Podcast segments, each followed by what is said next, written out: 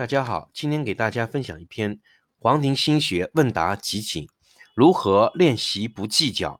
同学们，讲师您好，知道心是最大的漏洞，是氧气最大的绊脚石。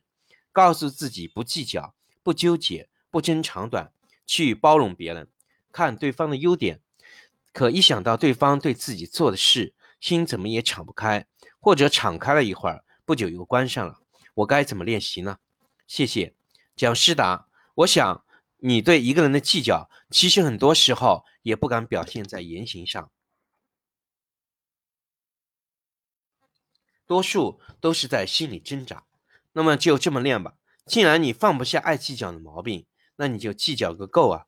你在心里好好给他计较一下，然后好好的体验一下那个感觉舒不舒服呀？然后过个十分钟或二十分钟，你就来个一百八十度的反转。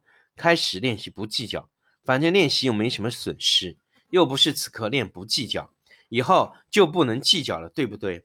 你想计较，随时也可以计较。这个时候，我给自己十分钟，好好来练习吃亏不计较，看看心里有什么感觉，看看能不能放下。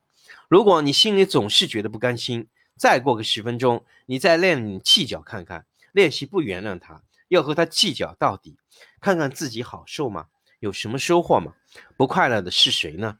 这戏码不就在心田一寸里，就可以不断的上演练习的吗？又不花钱，花点时间就可以演练。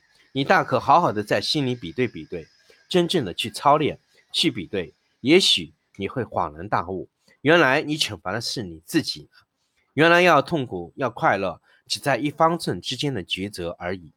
好，谢谢大家。